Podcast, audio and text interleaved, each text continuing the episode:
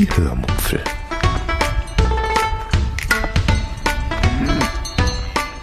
Aus dem Tagebuch einer Allgäuerin.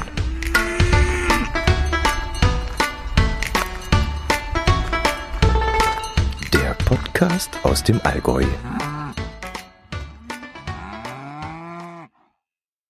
Hallo und herzlich willkommen zur 250. Episode der Hörmupfel. Heute erzähle ich euch von einem Ausflug auf den Heiligenberg bei Heidelberg, von einem dudeligen Vormittag, von einem Hörertreffen und von drei machenswerten Geocaches. Viel Spaß beim Hören. Ich glaube, ich habe euch letztes Mal in der Heidelberg-Folge nicht von dem Weineinkauf mit vorausgehender Weinverkostung erzählt. Und das sollte ich aber dringend tun und das werde ich jetzt auch machen. Ein Grund, warum wir ja an den Neckar gefahren sind, war unter anderem der, dass mein Weinlager bald leer sein würde. Das zeichnete sich schon ab und äh, es musste eben wieder gefüllt werden. Und in der Gegend rund um Heidelberg, Heppenheim und Sinsheim gibt es eben viel Weinanbau. Ich mag zwar da den Moselwein eigentlich lieber, ähm, obwohl der ja wohl allgemein einen recht schlechten Ruf zu haben scheint, wie ich jetzt mitbekommen habe. Aber er trifft halt wohl eher meinen Geschmack als zum Beispiel fränkischer oder gar baden-württembergischer Wein.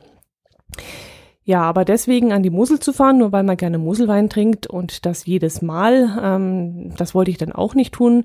Schließlich will man ja im Urlaub, Urlaub auch etwas Neues sehen und aus diesem Grund ging es dann in erster Linie dann auch an den Neckar, um eben etwas Neues zu entdecken.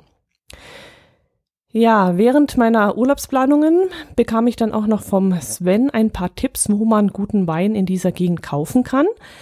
Leider lagen diese von ihm empfohlenen Weingüter, ähm, wie ich dann vor Ort feststellen musste, nicht in unserer Nähe. Also jedenfalls hätte ich den Tagesablauf etwas anderes planen müssen, weil diese Weingüter in der entgegengesetzten Richtung lagen.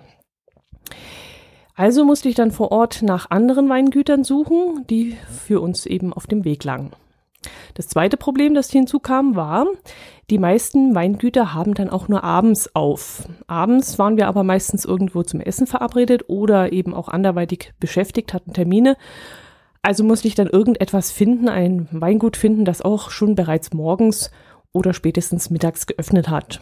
Und irgendwann klappte das dann auch. Wir fanden dann ein Weingut in äh, Schriesheim, nannte sich das. Das ist in der Nähe von Heidelberg das äh, nämlich schon morgens um 8 Uhr öffnete. Und so konnten wir dann auf dem Weg zu einem Cash-Termin dort noch kurz hinfahren und einen Zwischenstopp einlegen. Jetzt sollte man natürlich, wenn man ein paar Kisten Wein kaufen möchte, vorher probieren, hm, was äh, einen da anmacht und was einem schmeckt.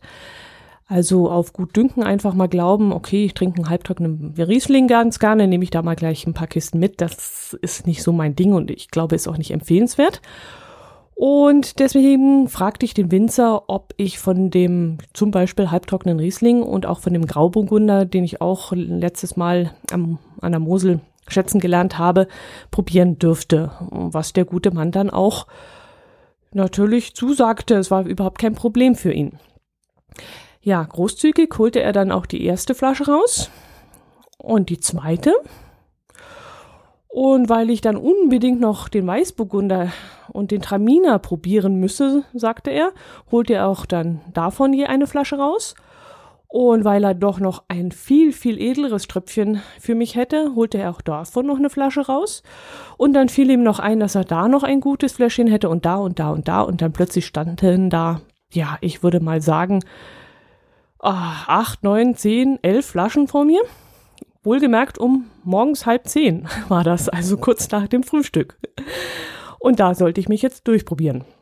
Ja, und zum guten Abschluss, nachdem ich dann schon einiges probiert hatte und meine Entscheidungen eigentlich schon gefällt hatte, da holte er dann auch noch ein Likör äh, aus dem Schrank heraus, weil er meinte, das sei ein so leckerer Walnusslikör und er hätte auch noch so einen tollen Weinberg Pfirsichschnaps schnaps ja, dass er das eben mich auch noch kosten lassen musste. Und zum Schluss füllte dann unser Kofferraum so nach und nach äh, ja, mit Kisten Wein, mit zwei Kanistern von Traubensaft, mit Walnusslikör, mit ein paar Gläsern Honig. ähm, und mit allem Möglichen noch. Wir hätten dann, glaube ich, auch noch hausgemachtes Öl und Dosenwurst und Nudeln und Esskastanien und Äpfel und was weiß ich noch alles kaufen können. Also in dieser ziemlich großen Halle, in der wir uns da befanden, waren wirklich eine ganze Menge regionaler Produkte aufgereiht gewesen und da hätte man sich durchaus durchkaufen können. Aber erstens musste ja einiges davon auch gekühlt gelagert werden und wir waren ja eben auf dem Weg zu einer Cash-Tour früh am Morgen und im warmen Auto wollten wir das Zeug auch nicht lassen. Und zweitens hatte ich ja schon mehr als genug Wein eingekauft. Also riss ich mich dann irgendwann mal zusammen, beziehungsweise wir rissen uns dann zusammen, denn mein Herz allerliebster stand mir da kaum nach. Ähm, er kauft zwar keinen Wein, aber er mag auch nicht alkoholische Sachen, also wie den besagten Traubensaft, den wir da in Kanistern gekauft haben, oder auch Honig und äh, solche Dinge eben. Tja, und mit vollem Koffer ging es dann eben danach zum Cashen. Vollem Koffer und leerem Geldbeutel. ja, Cashen. Ähm, ich habe mich dazu entschlossen, doch ein wenig etwas vom Cashen zu erzählen. Äh, ich hatte ja letztes Mal in der Episode noch überlegt, ob ich das machen soll. Ähm, wen das jetzt aber nicht interessiert, der kann ja die Kapitelmarken verwenden und einfach vorspulen. Es gibt ja doch den einen oder anderen Geocacher, den das vielleicht interessiert, was wir dort becached haben. Ähm, ich will allerdings nur drei Caches rausziehen, damit es nicht zu viel wird, die mir ähm, besonders in Erinnerung geblieben sind. Zum einen wäre da der Cache Ring der Nibelungen, die Suche nach dem Rheingold von Hexamine und Hexejana. Dieser Cache hat einmal, wenn ich das richtig verstanden habe, den Helden gehört. Ähm, zu dieser Zeit konnten wir ihn damals im Original nicht machen. Wir waren zwar zu dieser Zeit dort in der Gegend, aber er war damals in Teilen defekt und jetzt eben in der Neuauflage konnten wir dann das Verpasste nachholen und diese Schönheit wirklich bewundern und konnten auch nachvollziehen, warum schon damals so viele davon geschwärmt hatten und warum er auch heute noch über 2100 Favoritenpunkte hat. Das war wirklich eine ganz tolle und faszinierende Bastelarbeit mit ähm, viel Spielerei und auch mit viel Liebe zum Detail. Und es machte wirklich einen Riesenspaß, sowohl die Stationen abzulaufen, als auch dann vor dem Final zu sitzen und die Aufgabe dort zu erfüllen. Ja, der zweite Cache, den ich herausheben möchte, das ist äh, die drei Fragezeichen von Staubfinger 0702. Er ist ja vor allem für seine Dexter-Caches bekannt. Mm, den ersten Dexter haben wir auch gemacht und der war auch sehr gut. Vor allem die Station 2, die war obercool. Aber mein Highlight war dieser Cache dann doch nicht unbedingt. Äh, da haben mir sogar die drei Fragezeichen besser gefallen. Ähm, ja, erzähle ich mal von den drei Fragezeichen. Die bestehen aus zwei Teilen, einem Wald- und Wiesenteil und einem urbanen Teil in der Stadt Bensheim. Warum dieser Cache so auseinandergerissen wurde, das weiß ich ehrlich gesagt nicht. Ich persönlich hätte da zwei Caches draus gemacht, einfach aus dem Gefühl heraus. Aber das ist nur meine persönliche Meinung, das kann ja jeder halten, wie er möchte. Ich fand es nur ein bisschen seltsam, dass wir dann äh, nach ein paar Stationen wieder ins Auto steigen mussten und uns dann äh, zu einem anderen Ort begeben mussten, dort einen Parkplatz suchen mussten und äh, dann eigentlich nochmal in dieses Thema einsteigen mussten. Ähm, ja, der Wald- und Wiesenteil an sich ist schon eine Reise durch halb Deutschland wert, muss ich schon so sagen. Also die drei Stationen waren in sich schon sehr unterhaltsam und haben uns so ungefähr eine Stunde, würde ich jetzt mal schätzen, auf an, aufs angenehmste beschäftigt. Wir sind zwar jetzt keine Fans von den drei Fragezeichen, waren es auch nie. Äh, ich habe da auch nie was gelesen oder angehört. Auf, auf Kassette gab es die ja, glaube ich. Aber wir konnten uns trotzdem in die Geschichte hineinversetzen und man braucht dann auch gar kein Hinter Hintergrundwissen, um die Rätsel lösen zu können. Allerdings habe ich jetzt im Nachgang, muss ich sagen, auch keine Lust verspürt, in irgendeiner Form die drei Fragezeichen nachzulesen oder zu hören. Aber vor Ort, die, Stimme, äh, die, die, die Geschichte dazu, die war wirklich sehr interessant. Mm, nach diesen drei Stationen sind wir dann, wie gesagt, ins Auto gestiegen und ins Zentrum von Bensheim gefahren.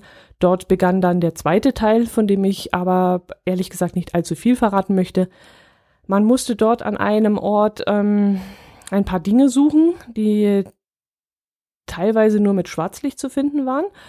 Und man musste dieses Gefundene dann richtig einsetzen, um die Dose mit dem Logbuch öffnen zu können.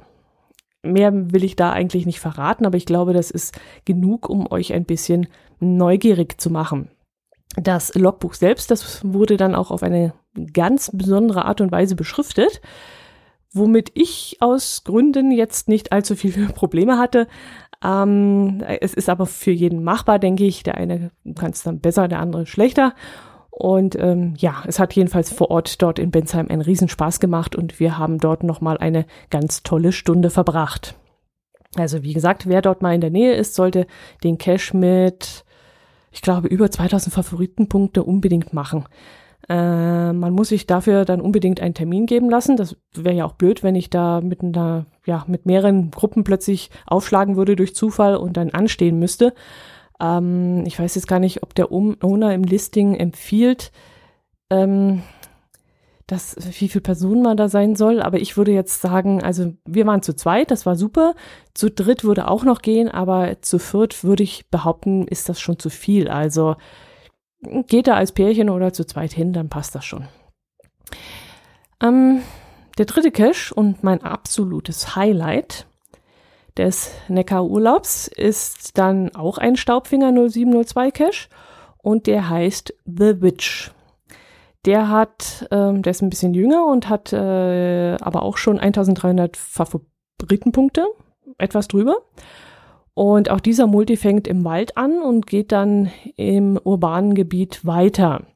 Und auch da muss man dann umparken. Und ähm, auch da erschließt sich mich mir ehrlich gesagt der Sinn nicht. Also ich, wir hatten Kontakt zum Owner. Ich hätte ja wirklich mal fragen können, was dahinter steckt, um das einfach nachvollziehen zu können und verstehen zu können.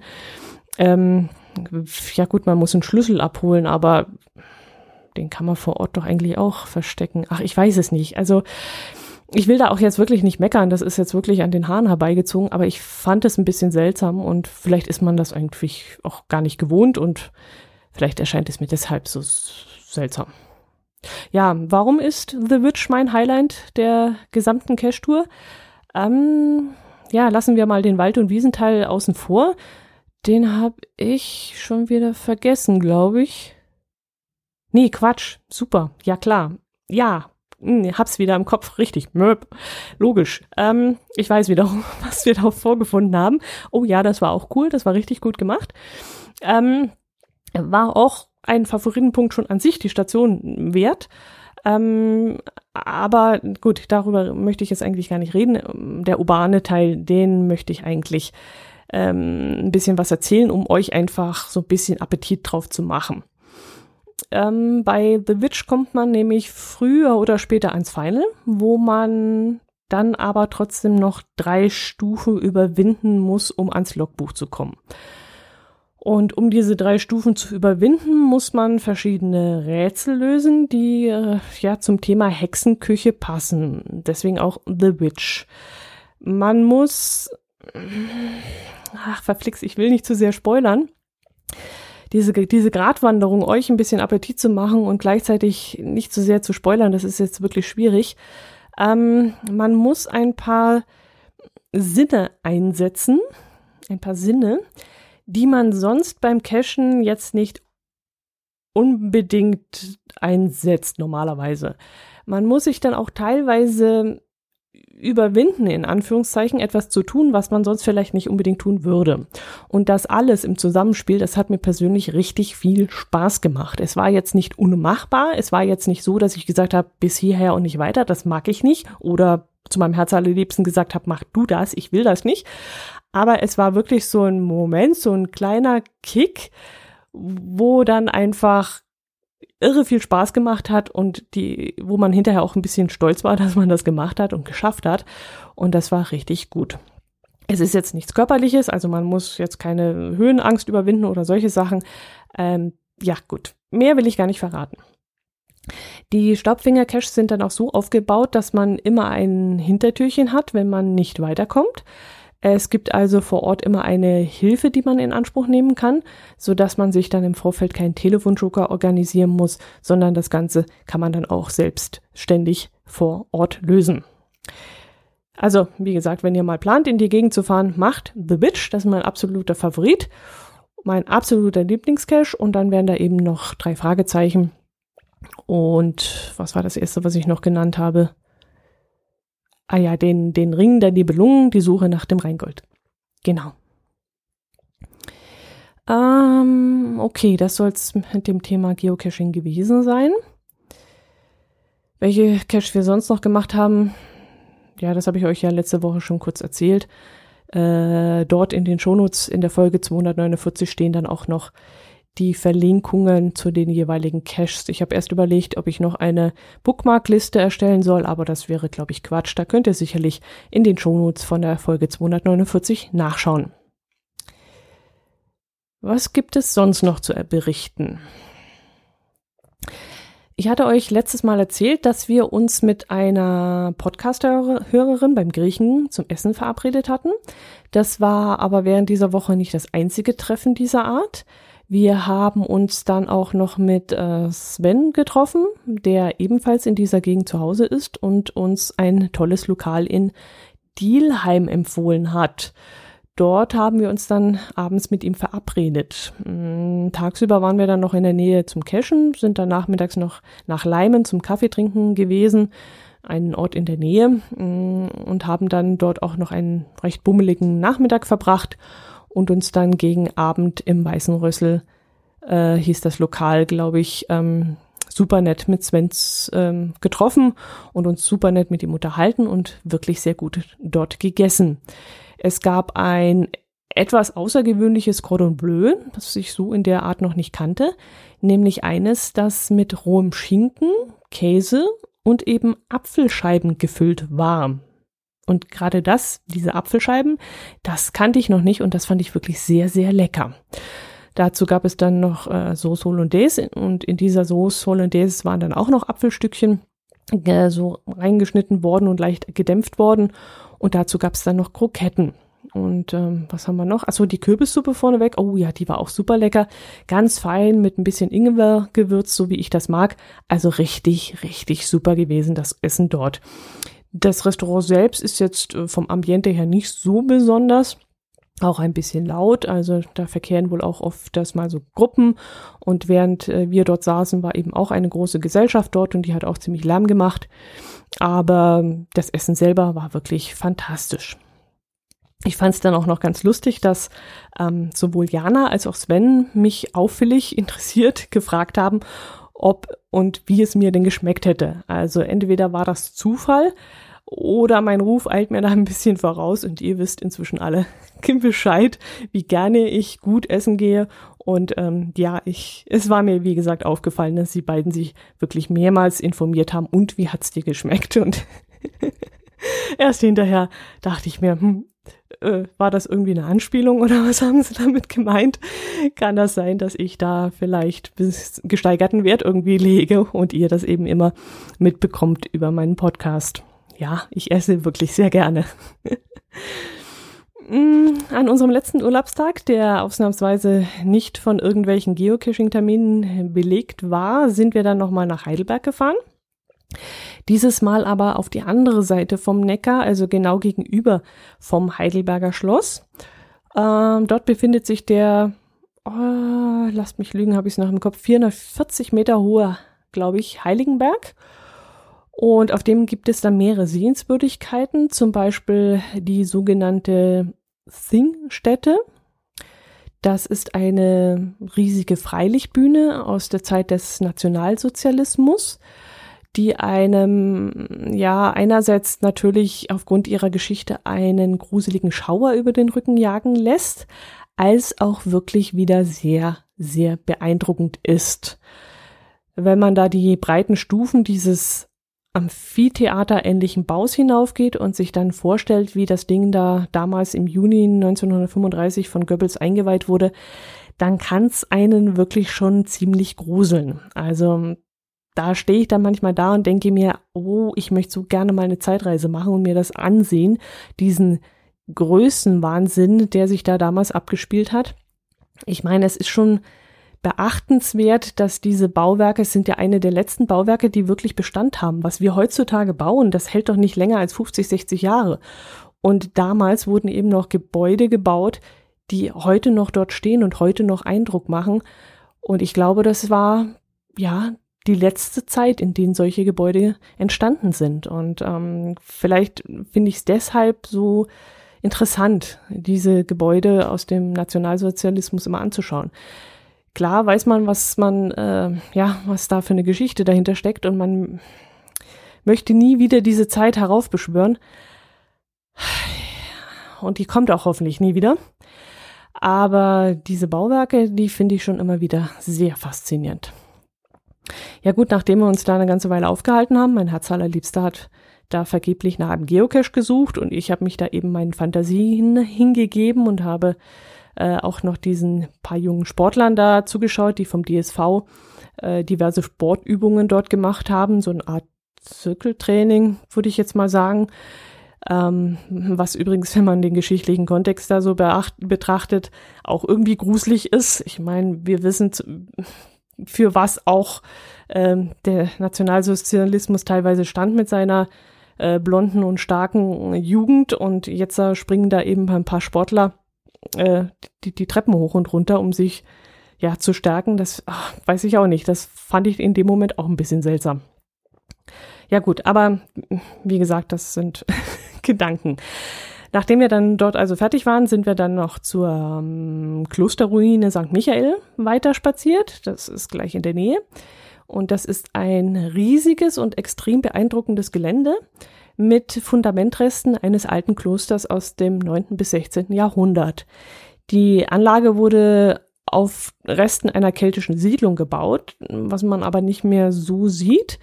Man kann aber mit etwas Fantasie heutzutage auch noch ein wenig das Leben der Mönche nachvollziehen, die dort dann gelebt haben. Äh, der Speisesaal ist noch zu erkennen und die Kapelle und die Krypta ist noch ganz gut erhalten, beziehungsweise wieder aufgebaut worden.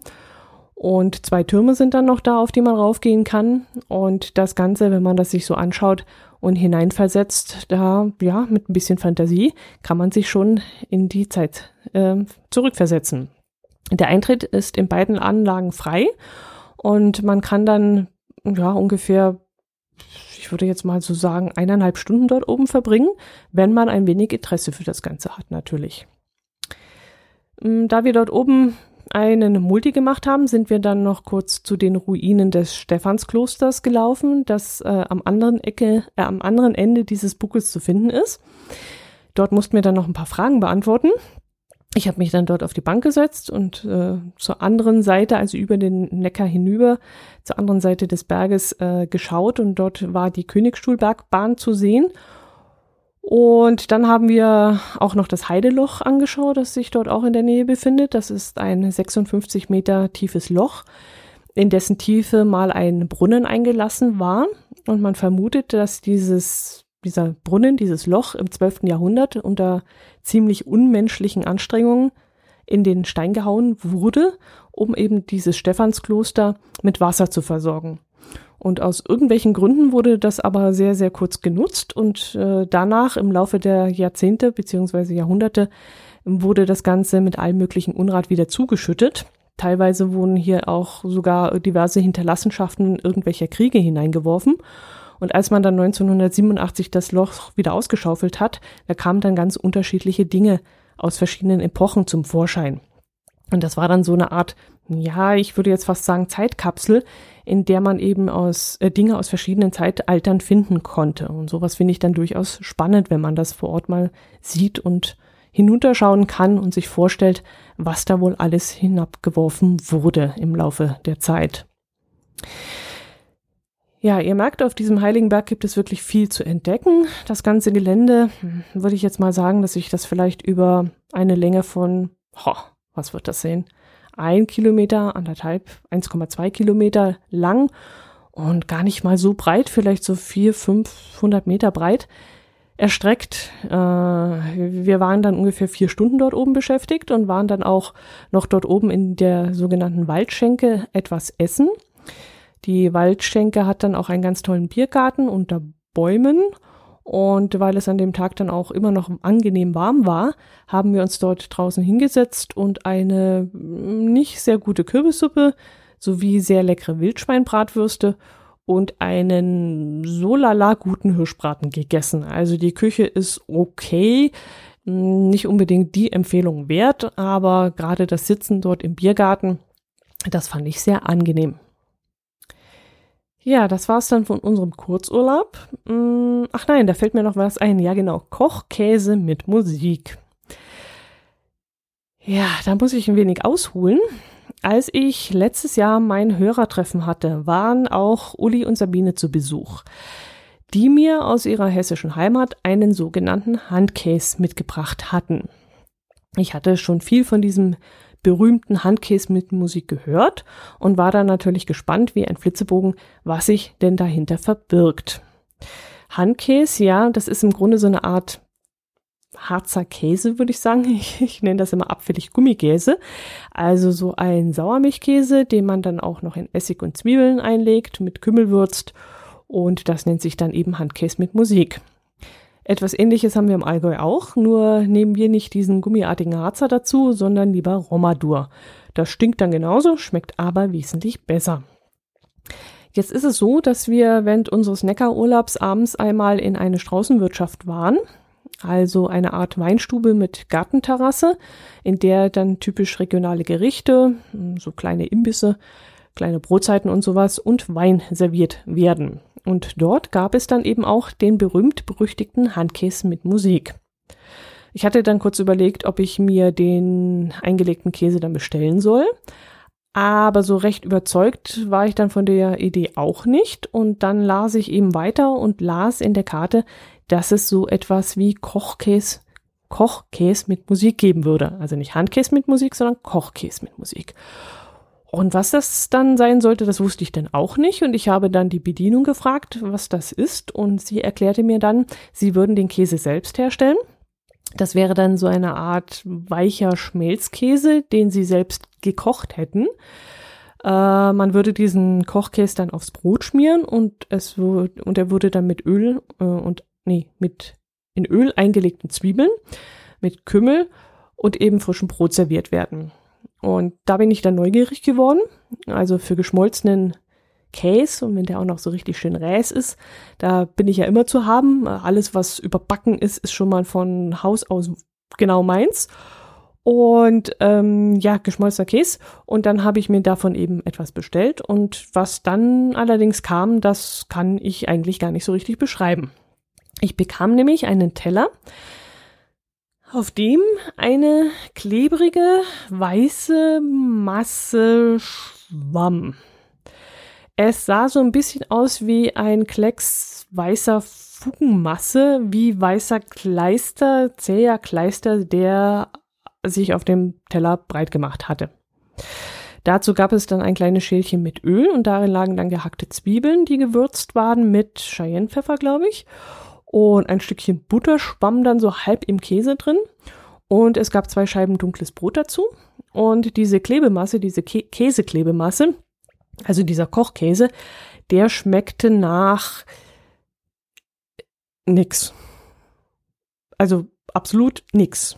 Der Käse war total geschmacklos also da schmecken diese Schmelzkäse-Ecken von, welcher Firma ist das? Milkana, ich weiß nicht, ob ihr die kennt, die in Goldpapier eingewickelt sind, wo schon Pumuckl gesagt hat, das kann ja wohl nicht gehen, dass Käse, sowas ekliges wie Käse ist in Goldpapier eingewickelt und so leck sowas leckeres wie Schokolade in Silberpapier. Das sei ja eine ganz verkehrte Welt, hat er damals gesagt.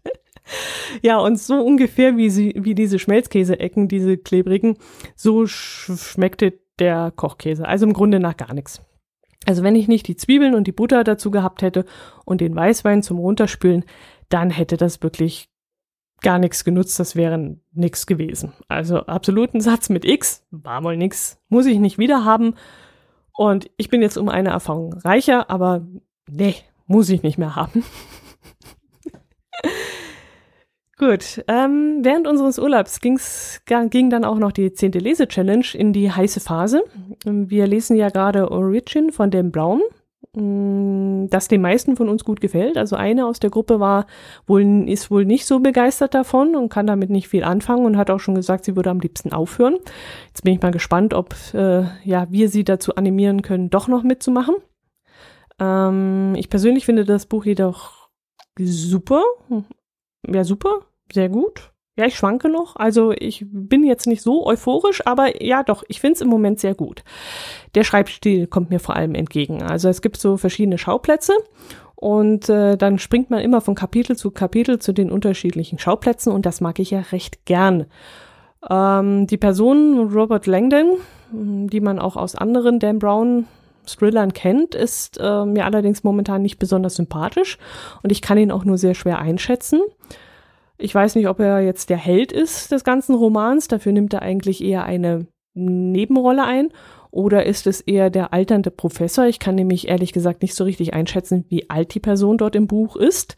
Man hat ja im Kopf dann immer so den Tom Hanks vor sich, weil Tom Hanks in den Dan Brown-Verfilmungen immer den Robert Langdon gespielt hat. Und äh, wir alle wissen, Tom Hanks ist auch schon ein bisschen älter. Also ich kann das alles so nicht ganz einschätzen und damit tue ich mir ein bisschen schwer. Außerdem gefällt mir das Thema künstliche Intelligenz nicht so gut. Solche Bücher mag ich normalerweise nicht und deshalb brauchte ich dann ein bisschen, um die Geschichte zu mögen. Aber eben dieser Zwiespalt, den es dort in dem Buch gibt zwischen Kirche und Wissenschaft, den Dan Brown ja immer wieder in seinen Büchern aufgreift, das mag ich eben und deshalb fand ich dann doch relativ gut wieder in die Story rein und würde jetzt schon sagen, dass mir das Ganze gefällt. Wir lesen die einzelnen Etappen dann auch meist recht zügig durch und es kam dann auch zwischendrin mal vor, dass wir früher in die nächste Etappe gestartet sind, als das sonst üblich gewesen wäre.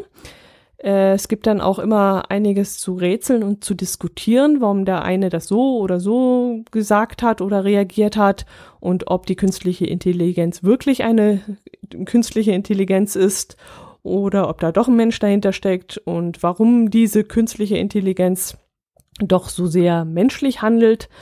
Und ja, darüber wird halt viel diskutiert in der Gruppe.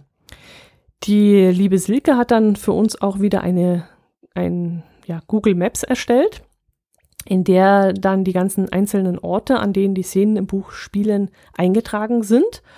Und das funktioniert ja bei Dan Browns Thrillern sehr, sehr gut, weil Dan Brown in seinen Büchern ja immer zu sehr geschichtsträchtigen und zu sehr besonderen Orten reist.